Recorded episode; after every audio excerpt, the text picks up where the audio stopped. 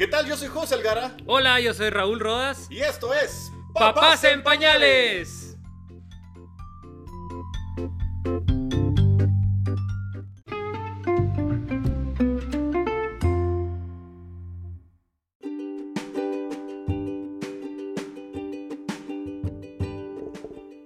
Hola. Hola, hola, ¿qué tal a todos? Bienvenidos de nuevo a este episodio número 2 de Papás. En Pañaleros. Eso, Papás en Pañales, mi nombre es Raúl Rodas Yo soy José Algara. y el día de hoy vamos a estar hablando con ustedes un poco, ya en el episodio número 1 habíamos platicado un poco de qué es lo que queremos hacer, qué es lo que queremos compartir. Ya llevamos tiempo con este proyecto, pero, pero queremos compartirles el día de hoy la experiencia de un tema fascinante. Así es. Tenemos muchos temas, la verdad, y entre esas cosas creo que todos pasan por este momento. Quien ya, quien ya es papá, quien no es todavía papá, creo que pues Raúl y yo sabemos que cuando no sabíamos nada, literalmente no sabíamos nada. Buscábamos en internet, nos poníamos a investigar un poquito, tratábamos de encontrar como la manera de, de- de decir, ok, quiero saber cómo se hace esto por si me pasara a pasar, me, llegara a pasar, ¿verdad? Yo, yo creo que yo creo que una de las cosas también es como uno uno lee porque se quiere informar, es la parte bonita. eh, y, sobre todo siempre están los típicos comentarios de, ahí vas a ver cuando te toque, ahí vas a ver cuando te toque. Y, y el tema de hoy es el cómo estar preparados o cómo nos pasó en nuestra experiencia cuando eh, Santiago empezó a gatear y cuando empezó a caminar y ahora ya, ya no camina, corre. Y cuando Liam va, ahorita está en el proceso de empezar a tratar de caminar. Y oh, pues, la verdad que no sé, ese es uno de los mis miedos que quiero platicar con Raúl, que ya me ha contado varias cosas, cómo, cómo sufre uno de papá al, cuando el niño empieza a caminar y uno no puede dominar que no agarre las cosas, uno puede controlar eso, o el, el- el saber si va a gatear o no va a gatear, porque también hay un proceso de eso, que uno está pensando, ¿será que va a gatear o no va a gatear? ¿Será que solo va a caminar? Que dicen que el que gateo ayuda mucho a la estimulación, pero igual no pasa nada si no gatea y que... Y pues no pasa nada, ¿verdad? Uno de los miedos que yo siempre he tenido, te voy a contar a vos, Raúl, creo que ya me, me entendés porque ya Te lo veo, te viviste, veo. me sentís. Creo que Te es veo. esa parte, esa parte de ya va a caminar, madre, y no, no he arreglado nada en mi casa, de los enchufes, eh, Sí. las esquinas, eh, todas esas cositas. Y aparte que el bebé Liam es bien alto, es muy alto para su edad. Y yo siento que se va a topar en todos lados como yo. Yo desde chiquito topaba en todos lados. Y hasta la fecha creo que gasté mayugada toda la cabeza. Pero vos sí por baboso, de plano. No, yo, yo creo que sí es uno de los miedos. Digamos, por ejemplo, eh, en mi experiencia, Santiago ahorita tiene años, siete meses, ocho va a cumplir. Y al principio, obviamente los doctores te dicen, mira, tenés que dejarlo, se va a empezar a voltear, hay que hacer ejercicios, el tummy time, que es muy, muy bueno para que ellos ejerciten su estómago, sus músculos, sus piernas, tengan fuerza, porque eso es importante. Ellos se tienen que dar la vuelta, ellos tienen que poder gatear. Santiago no gateaba. Santiago era, era como que no le importaba, solo se quedaba ahí y como que no, no gateó. Eh, hubo un día que empezó como de la nada, medio lo pusimos ahí, gateó y él, él ya él le gustaba pararse antes que gatear. Igual que Liam ahorita. En- sí, entonces era como la- uno la preocupación y uno empieza como a indagar y todo y cada, cada bebé eh, tiene su proceso y cada bebé tiene su tiempo. Pero Dios mío, una vez empezó a caminar Santiago, o o ma- o sea, no, no, no hay largo. nadie que lo ¿Se pare. largo no? Se fue de largo. Yo creo que, yo creo que una de las cosas que tenemos que entender los papás, porque somos bien necios también a veces, ¿va? Creo que aceleramos las cosas. Por ejemplo, yo estuve hace unos meses diciendo, ala, quiero que haga té. O quiero que ya quisiera que estuviera caminando. Cuando los miré a ustedes, me decían, no querés todavía que camine. Y los miraba a ustedes que, que aquí para allá y se me va y que agarró no sé qué, no, no suelte eso. Y decía, madre, va a ser más cansado porque mi espalda no aguanta tanto. Yo mido Sí. 1,90 y mi altura, pues a un niño de ni siquiera 50 centímetros, vamos, ya es. ¿Cuánto es? 50, no, 60, Pues, no sé. 70 centímetros, no sé. Sí. Ya perdí la cuenta. La verdad mide números. 10 centímetros, pero no le digan a nadie. José, pues. Ajá, pero creo que ese proceso tiene que uno que vivir cada momento y disfrutar cada momento. Y siempre me lo dijeron ustedes antes cuando empezaban, empezamos a tener a- a- ya con el bebé nacido y toda la cosa. Cuando Liam crecía me decían, mucha disfruten cada momento porque se van bien rápido y cabal. Ahorita ya todo es no se puede quedar quieto un rato en la cama, no se puede quedar quieto en la cuna, o sea, quiere moverse, quiere jugar. Sí. Y eso es un proceso fuerte que ustedes lo vieron también con juguetes, con la caminada y lo demás. Yo creo que también como que uno, uno siempre quiere más porque quiere interactuar, quiere enten- querés entender más a tu hijo, querés saber qué es lo que siente, qué es lo que le duele, qué es lo que le preocupa, qué es lo que quiere cuando llora. eh, y, y digamos el hecho de, de, de ahorita empezar a caminar, cuando empezó a caminar Santiago, y le ha pasado cuando empezó a correr, por ejemplo, ahorita está en, eh, está en la... Corre. Ya, o sea, ya corre y, y como que no mide, corre, qué tan rápido corre, se ha pegado en la, o sea, como que en la cabeza de frente. Hay veces que va caminando y va viendo al lado, digamos, o sea, viendo otra cosa, pero sigue caminando. Entonces, como camino. no, no, no pierde el camino, sino que solo no mira hacia dónde va. Entonces, ese tipo de cosas, la sensación pasa de lo mismo también todavía. ya, sí. Cuando va en el carro, sí. La, la sensación, digamos, creo que de peligro es otra de las cosas que uno quisiera. Y eso es lo que decías, como estar al tanto de él, porque ellos no tienen sensación de peligro. Y, y creo no que es una. su culpa, y no es su culpa. No es su culpa. Una de las cosas que nosotros empezamos a poner. Desp- fue error de nosotros, pero fue cuando ya se pegó el primer esquinazo en la mesa, porque antes no llegaba. Mira, cielo, hay que comprar estos cuentos. Sí, sí, no tenés razón, hay que comprarlos. Mira, hay que comprar. ¡Puck! Comprémoslo hoy mismo. O sea, ese día fue como de una vez fuimos a comprarlo y lo que vos decís, uno se tarda a veces y uno no se prepara, pero porque siente, no sé si es porque uno no quiere que llegue ese momento o porque no, que, no, no lo ve tan No lo cerca. tanto. ajá. ¿Verdad?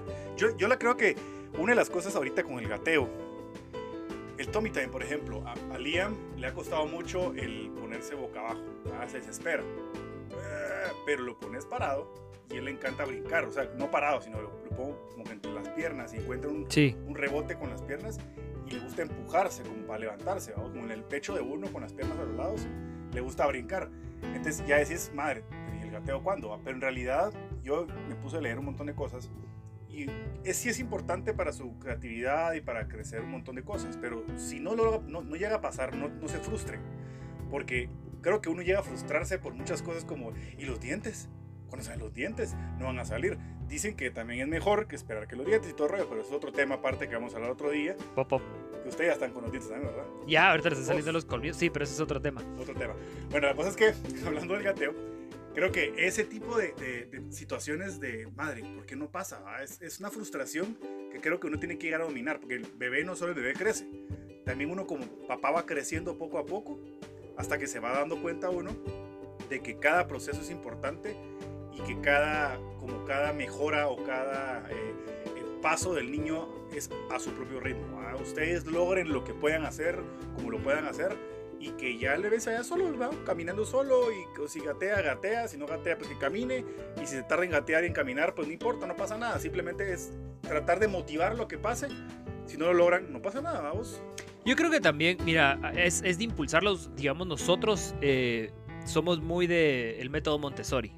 Para los que no conocen del método Montessori, eh, es básicamente que los bebés se desarrollen o los niños se desarrollen por sí solos, que si ellos quieren alcanzar algo, que logren cómo, de descifrarlo cómo, porque eso ejercita mucho su cerebro.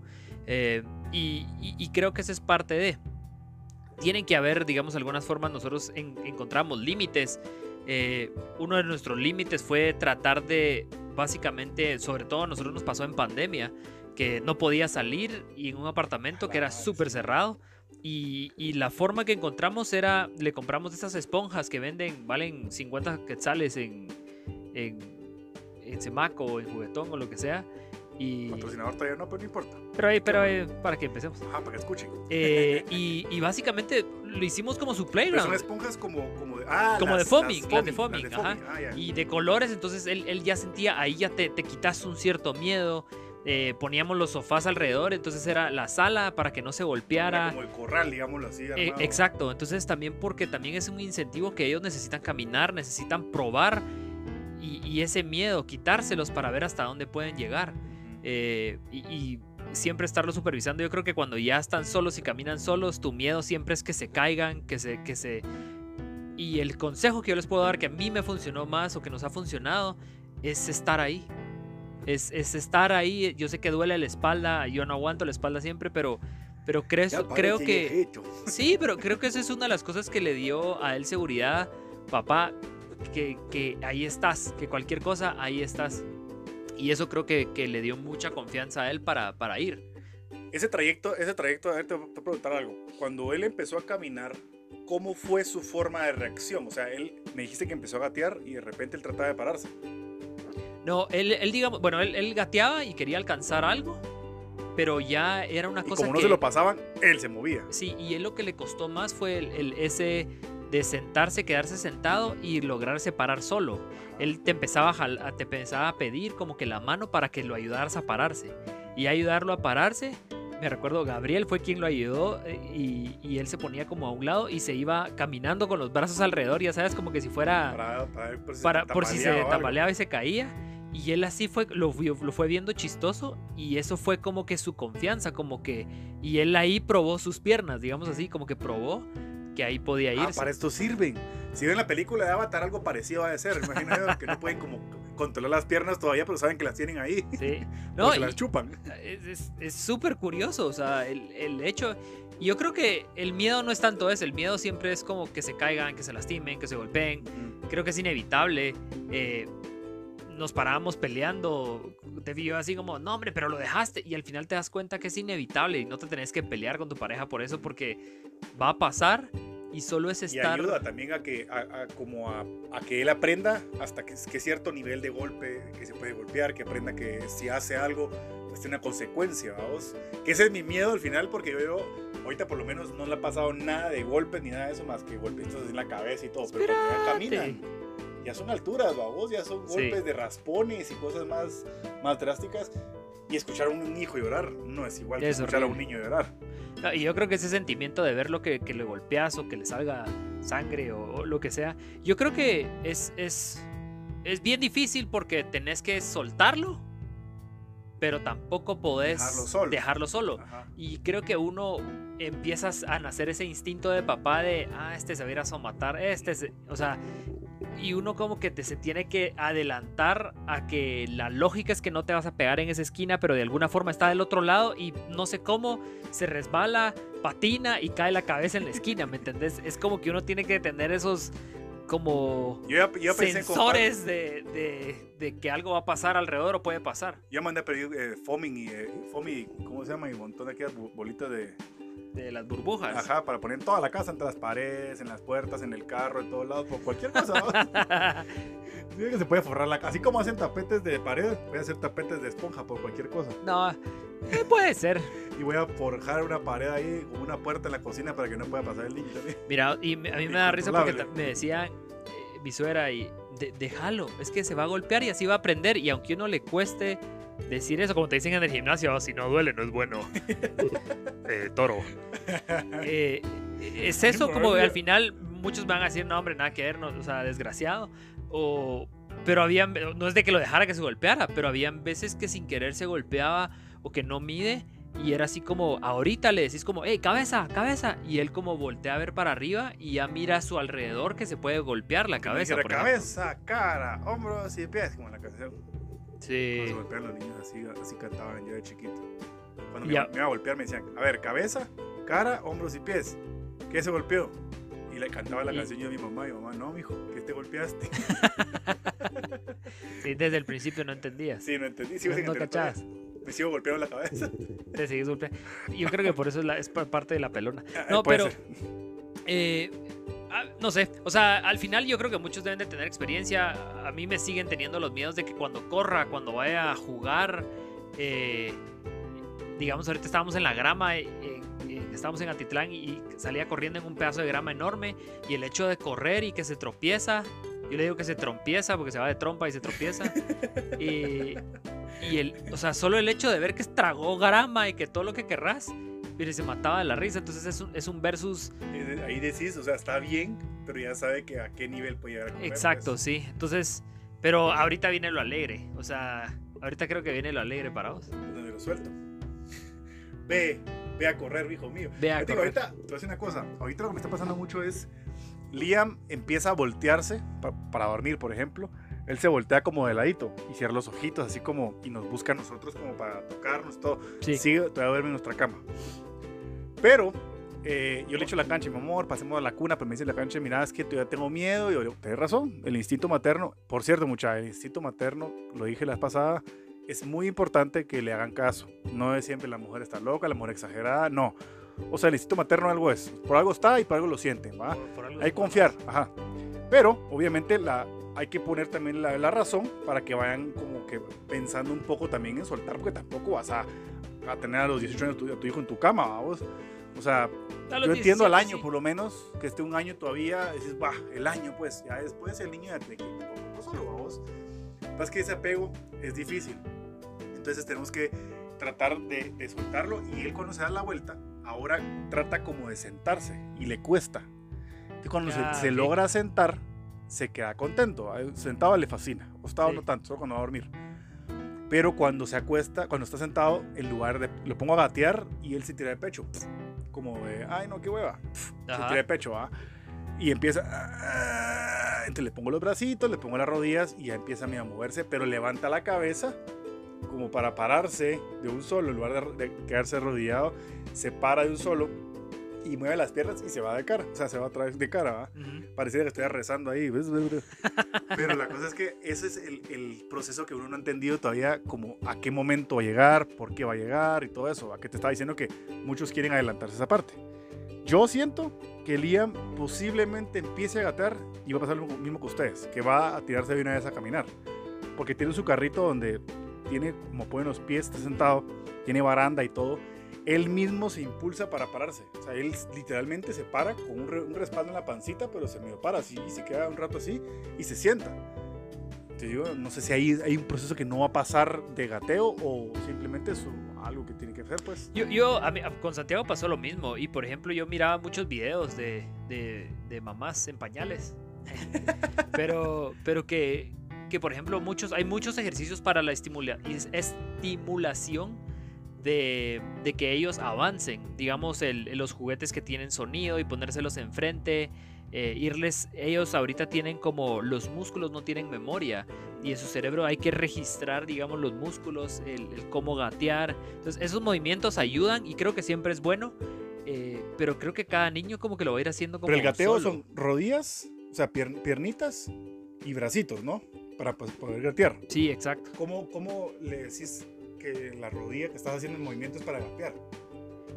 Yo, Ya digamos, puesto boca abajo, digamos. sí, puesto boca abajo, hay al- algunos tubos, digamos, si no tienen tubos, hay algunas almohadas eh, de esas como redondas o algunos tubos. No tiene que ser ni aguada ni dura. Sí, o sea, más o menos para que ellos, para que la rodilla, para que el pecho les quede Arriba. arriba y las rodillas son las que quedan. Entonces, cuando les haces el movimiento enfrente del, del un chinchín o algo así de sonido, él- ellos se van a empezar a, a utilizar sus piernas para empujarse para llegar al, al juguete. Entonces, ese movimiento es, es donde se dan cuenta que sus piernas sirven para empujarse, que es el mismo que están haciendo para levantarse. Entonces, es básicamente como memoria, es lo, lo que la memoria de los músculos que hacia dónde quieren ir. Yo creo que ese, por ejemplo, en ese tipo de cosas, eh, yo lo hago una almohada. No tengo la almohadita vos decís, la redonda. He buscado, he encontrado una como cómoda, porque encuentro unas gigantescas, encuentro unas muy chiquitas. Y, y he tratado de buscar más o menos que le compré una bonita que tiene precisamente juguetes hasta adelante, pero es para más chiquitos. Sí, Se me fue, se me fue el, el tiempo en ese sentido, vamos. Entonces ya como que la- esa le queda demasiado chiquita para él. Ya literalmente le queda como fuera una dona de piscina, vamos. Entonces él la siente incómoda porque simplemente lo que le hace es un golpe en el pechito. Entonces trata de subírselo un poquito más y se va de cara con los juguetes que tiene enfrente. Porque la idea precisamente es que tengan entretención adelante y poder como jugar con los... Que de hecho ustedes tienen uno, creo que es una bolita que tiene unos juguetes adelante, ¿verdad? sí. Va, traté de buscar ese y no lo encontré. Pero encontré esta donita, que la verdad que no me pareció mal la voz. Que creo que nos hace bien más los juguetes que la donita, porque no llega a ese nivel. Yo creo que tenemos que saber que desde el principio se debería de, de- de llegar a, a buscar algo parecido a eso, para irlo como colocando poco a poco a, a que, a que el bebé tenga su, su- su forma de ver, darse cuenta que el, el, el tummy time es cada cierto tiempo, que no va a ser siempre, que no es cansado, que se puede hacer, que movimientos tienen que hacerlos. Yo creo que eso nos faltó a nosotros en, al principio porque era algo que uno no sabe, vos, que uno tiene que ir aprendiendo poco a poco. Y, y nos- alguien nos decía una, una vez, no lo haga, espérense a no sé cuánto tiempo. Y en realidad pues, nos atrasó nada más, ¿va? porque el bebé va creciendo tan rápido que ya no da Sí. tiempo y ya no le queda nada, ¿me entendés? Yo creo que también, sí, son cosas que, que, que- que tu bebé lo va pidiendo, también ellos lo van pidiendo y, y hay que entender esas señales. Eh, una de las cosas que sirve, ahorita me recordé, es, es si no tienen ese, ese tubo, eh, se pueden enrollar toallas. Ah, no Unas toallas, ajá, se pueden ¿no? enrollar toallas y eso es, es como una... buena idea, mira, no había pensado. Sí, entonces una toalla te puede servir para eso también. Eh, yo creo que hay varias formas. Ahorita sí. húmeda, ¿verdad? Hay, hay una cosa que. hay una cosa que, por ejemplo, ahorita que dijiste y, y me recordé, es que no solo sirve para estimulación, sino que empieza a servir para cansar a tu hijo. Y eso a nosotros me costaba como, como entenderlo, que era como, hay veces que no dormía o no dormía tanto y es como, ahora vienen con tanta energía los niños, sobre todo en cuarentena, que no, Sí. no van a correr y no estaban libres. Y era como, ¿cómo lo puedes cansar? Y ese tipo de actividades, aunque parezcan tan simples, a ellos les cansan, levantar los brazos. Y eso va a hacer a que te ayude a dormir mejor y que no sean alérgicos ¿Quién al sueño. nosotros? Exacto, sí, porque se vuelve una alergia así como grave, ya Se sabes pega. que sí, y ni el Istaprin lo quita. Entonces, es, eh, sí es curioso, pero el, el cansancio es, es, es como Ese, vital. va, por ejemplo, me acuerdo una vez que tuvimos una- la única clase que fue digital, que fue como para poder... eh, los cursos que te dan de, de- de bebés. que Sí. Te ayudan como a crecer, no sé cómo se llaman las clases. Eh, Clases para que el bebé crezca. no, para mejor aprendizaje, algo así, Sí. vamos. La cosa es que la clase dura como una hora, creo yo. Según yo duraba como mediodía, vamos, que normalmente un niño más grande pues, pasa eso, pero Sí. un bebé no es igual. Ajá. Y me dice, posiblemente se quede dormido. Y yo, no, no va a pasar, una energía la diabla, que no sé qué. Al final de la clase literalmente está quedando... Cayó. Se está durmiendo, ¿verdad? Yo sí. Es que eso es lo que pasa con la clase. Entonces, si quiere cuando terminemos, léanle un cuento, porque esa es la última parte, que no sé qué. Ya estaba bien dormido, ¿verdad? Cuando Sí. el cansancio se durmió como una hora y media. Pero de Delicioso. chiquito, vamos. Sí. Ajá. No, yo creo que eso es, es parte de las rutinas y, y muchas de las cosas que, que yo leía o que me decían, mira, parte de todos estos ejercicios, el, el- el caminar, el gatear, el, el aprender cosas nuevas van atadas de, de que él está aprendiendo, el que también se tienen que cansar, porque eso al final, lo que todo tu cansancio, y por eso es de que la clásica foto del papá con el niño, o sea, a mí me pasa Bien dormidos. es de que, exacto, dormidos es porque los tenés que cansar para que ellos se cansen y uno ¿Y quién se obviamente- cansa? También uno. Y uno se cansa al final un montón más, ¿me entendés? Y, y es ese saber también compartir como qué actividades hacer, ingeniárselas para que sea estimulación y eso también ellos van a ir aprendiendo más y van a tener memoria y van a querer hacerlo y también para que uno no, no se aburra también de y ellos se desesperan porque recuerda que los niños se desesperan más rápido que, que uno o sea no, no tienen todavía eh, el- la parte del cerebro desarrollada de la lógica sino que ahorita todo lo hacen por medio De hecho, del cerebro, del cerebelo de los sentimientos. Todo es sentir. Entonces ellos no, no tienen tanta lógica ahorita. y de hecho vos le pones un juguete a un bebé. Que es lo que decías, de ponerle un juguete adelante para que él gatee hacia vos. Hay niños que ya no lo van a buscar. ¿Por qué? Porque ya se aburrieron ese juguete. Si le das Exacto. juguete mucho tiempo, llega un momento que dice, ¿para qué voy a buscar ese juguete? Y agarran el florero, por ejemplo. y Blagán. Entonces tenés que ir como mezclando para que es motivar ese caminado o ese, ese gateo, eh, motivarlo con juguetes distintos que le llamen la atención. O por lo menos, si le gusta mucho uno, guardarle un ratito, sacarle otro y ir motivando de uno en uno para que no llegue el momento donde se aburra. Porque uno cree que solo el adulto se aburre. O sea, ellos también se aburren y se desesperan. Si vos en una cama tirado un rato con el mismo juguete durante dos, tres horas, llega un momento que el juguete lo tira a la fregada o empieza a bloquear, a gritarte y, ¡ah! y ya va. No, y, y es cierto, yo una de las cosas que digamos recomiendo, que yo mucha gente lo he visto, he visto niños que pasan, que ahora está la tecnología, o sea, el teléfono, el iPad, eh, y es algo que yo en lo personal, por lo menos tratamos de no hacerlo, yo no lo recomiendo, mucha gente me dice no, pero digamos nosotros nos criaron, sí, no habían tablets, no habían teléfonos, Ah, y hay cosas educativas que puedes encontrar, pero digamos nosotros solo se lo ponemos cuando él va a comer un snack o como algo de de vez en cuando. Y ahorita, digamos, eso fue al principio, seis meses después, como que ya no lo necesita tanto y de hecho no lo hacemos, digamos, sino que es a veces opcional para ver un video o distraerle un rato, pero siempre buscar de qué maneras, porque yo he visto que mucha gente viene y, y en restaurantes lo miras y los niños con el iPad, con el iPad, con- y al final se vuelven tan necesitados de Cualquier eso. momento que, te, que, que, que calme, ahora sí le das el iPad y ahí donde se pierde la atención a tratar de enfocarse en algo. Y el problema es que si no la tenés, o sea, es un, es un, es un rollo porque no, no tienen, eh, o sea, Y es lo mismo, creo yo, también de, de motivar eh, el gateo con, con- con cosas positivas, como juguetes eh, físicos, más que con un video. Que me acuerdo una vez que sí, yo miraba un video en internet la vez pasada donde le ponían literalmente el iPad un video que le gustaba mucho de Peppa Pig o esos muñequitos de Disney, cualquier cosa. Se lo ponían como el niño como que fuera a llegar. Lo que hacía el niño se sentaba. sí, a quedaba verlo. viendo, entonces no funcionaba eso. Que ser juguetes físicos, por eso me da mucha risa porque uno compra de todo, vos, al final lo más, como vos dijiste ahorita, por ejemplo la toalla, nunca lo pensé, y es exactamente la misma babosada comprar una- un cojín de esos. Ese tipo de cosas es donde vos también vos decías, la creatividad de uno de papá, de ver cómo llegar al punto donde tienes que llegar.